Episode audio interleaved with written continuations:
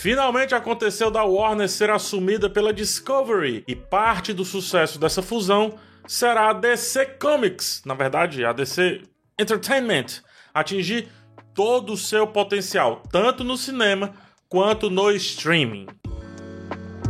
Segundo a Variety, os novos executivos da WB Discovery, apoiados por David Zaslav, o CEO da empresa, planejam muitas mudanças no processo criativo da DC no que se refere a seus filmes. A primeira mudança é acharem um Kevin Feige, olha só. Ou seja, um executivo que tenha total domínio criativo dos filmes da DC, que entenda de heróis e heroínas, que entenda das histórias e que também saiba, isso é importante, manejar grandes produções cinematográficas. Emma Watts, executiva que passou pela 20th Century Studios e a Paramount também, ela foi cogitada, mas o nome que está mais próximo de fechar é de Walter Ramada, que já é produtor dos filmes aí da empresa. Eu vou opinar sobre isso, mas antes de continuar, ó, já se inscreve aqui no canal e também deixa um like, um like ajuda demais o meu trabalho a continuar acontecendo.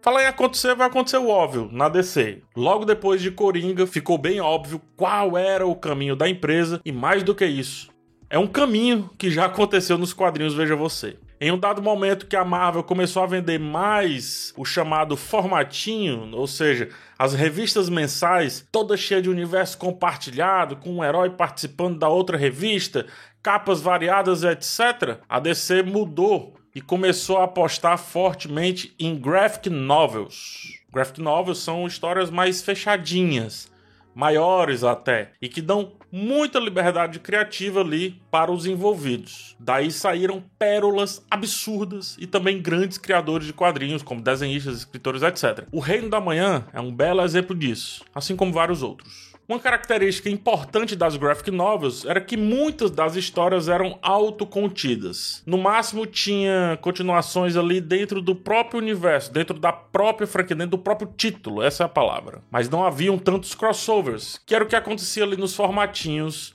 da Marvel. E a história parece se repetir, só que agora em outra mídia. Batman de 2022 foi um sucesso, inclusive de crítica. E é um filme que nem toca no, no, no, assunto, né? No assunto universo expandido ou universo compartilhado. Coringa foi sucesso de público e crítica também, mesmo sendo para um público muito bem específico. E aí o Walter Ramada, um dos nomes cogitados para esse cargo, Kevin Feige da DC, é produtor executivo desses dois filmes, inclusive, e de vários outros, como o insucesso Mulher Maravilha 1984 é bom pontuar. Mas ele representa, quer queira quer não, esse levante da DC no cinema nessa nova fase, essa fase mais recente, pós Zack Snyder. O problema é que Walter Ramada, ele estava na polêmica do Ray Fisher. Então isso poderia deixar ele um pouquinho para trás nessa corrida. Na verdade, um pouquinho não. Poderia deixá-lo bem para trás se eles forem inteligentes. Eu não sei se o Walter Ramada é um bom nome e creio que vai dar muita polêmica no começo por conta da questão do Ray Fisher, mas a carreira dele tem bons altos no quesito produtor de filmes, né, produtor de cinema. E também tem alguns baixos, como quase todos. Antes de produzir os filmes da DC,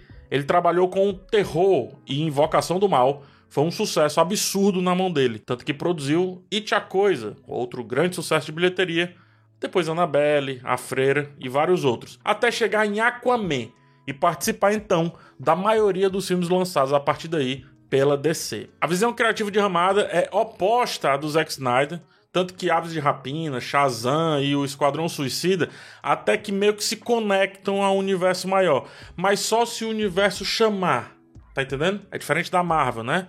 Porque senão o filme ele segue sozinho, tranquilo, sem interferências maiores, que é um dos objetivos dos executivos da Discovery.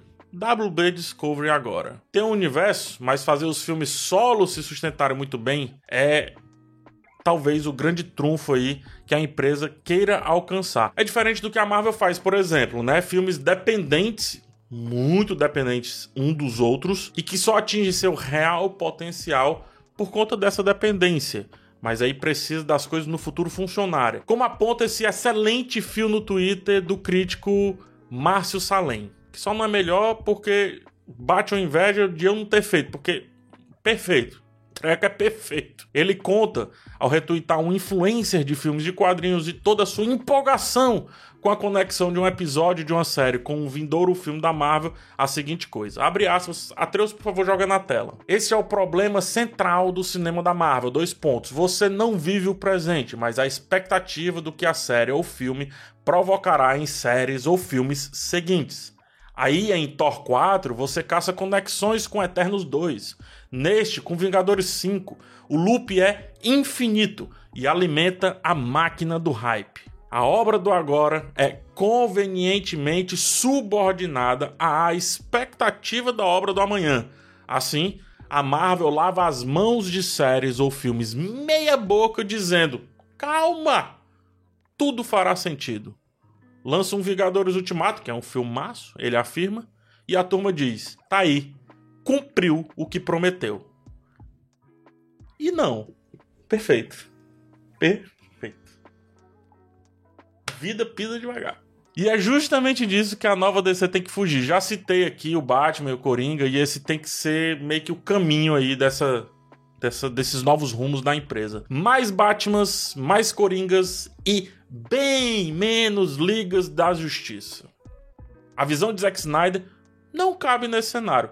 Infelizmente, Geoff Jones não conseguiu agir bem com grandes produções. Ele é um grande entendedor de quadrinhos, mas não conseguiu agir bem ali quando foi alçado para cargos maiores. E o outro nome, que é o Jim Lee, que seria um excelente nome, ele nunca tomou as rédeas criativas de fato. Então não sei o quão bem aceito ele é. Jim Lee, inclusive, seria um excelente braço direito ali do Ramada ou de quem for o escolhido para esse lugar. Ele tanto sabe dos quadrinhos, como ele estava lá naquela fase da DC que eu, expliquei, que eu expliquei agora atrás, né, quando a DC deu uma guinada no cenário dos formatinhos versus graphic novels. E de quebra, ainda sabe muito sobre um tal de Superman.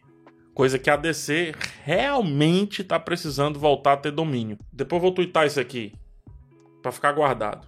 O sucesso da DC passa pelo sucesso do Superman. Não tem como discordar disso. O sucesso da DC passa pelo sucesso do Superman enquanto personagem no cinema e também no HBO Max. Tanto que a Variety aponta esse como um dos focos das mudanças, que são, vamos lá, Teus, joga na tela, por favor. 1. Um, eles querem um líder tipo Kevin Feige, já falei sobre isso. 2. Acham que a DC, abre aspas, falta de uma estratégia criativa e de marca coerente. Perfeito. 3 querem revitalizar personagens como Superman, tá aí, ó. E quatro, eles querem mais filmes como Coringa. Tenho dito. Agora, eu acho que é só agir. E isso corrobora muito com a mudança das datas de alguns filmes aí da empresa, inclusive Adão Negro, que é sim uma grande aposta da DC, né? Uma vez que o pôster já tá garantido ali porque tem o The Rock. Então, pôster já vai vender. O que me leva a crer que as mudanças aí que estão sendo cogitadas realmente só vão começar a aparecer, só vão surtir efeito lá nos filmes lançados em 2023. O que me pergunto, porém, é: só a DC vai ser afetada por mudanças? Afinal, Harry Potter, né, ou Wizarding World, tá aí. E precisa de mais consistência, principalmente no streaming. É um ativo muito forte, muito grande, muito caro para sair um filme ali e acolá que não avance nada com a história. É muito pouco isso, muito pouco. Então vamos ver, tá? A DC parece que começa a se encaminhar, mas tem outras franquias que precisam tomar prumo, digamos assim. E eu acho que Harry Potter, né, Wizarding World, esse sim precisa de uma expansão urgentemente. Seria uma mina de ouro, principalmente pro HBO Max. É isso. Vocês gostam das propostas aí para nova DC Comics, Warner e etc? Quem seria um bom nome para ser esse tal Kevin Feige da DC? Comenta aqui embaixo, me conta que eu quero saber de vocês. Até o próximo vídeo. Tchau.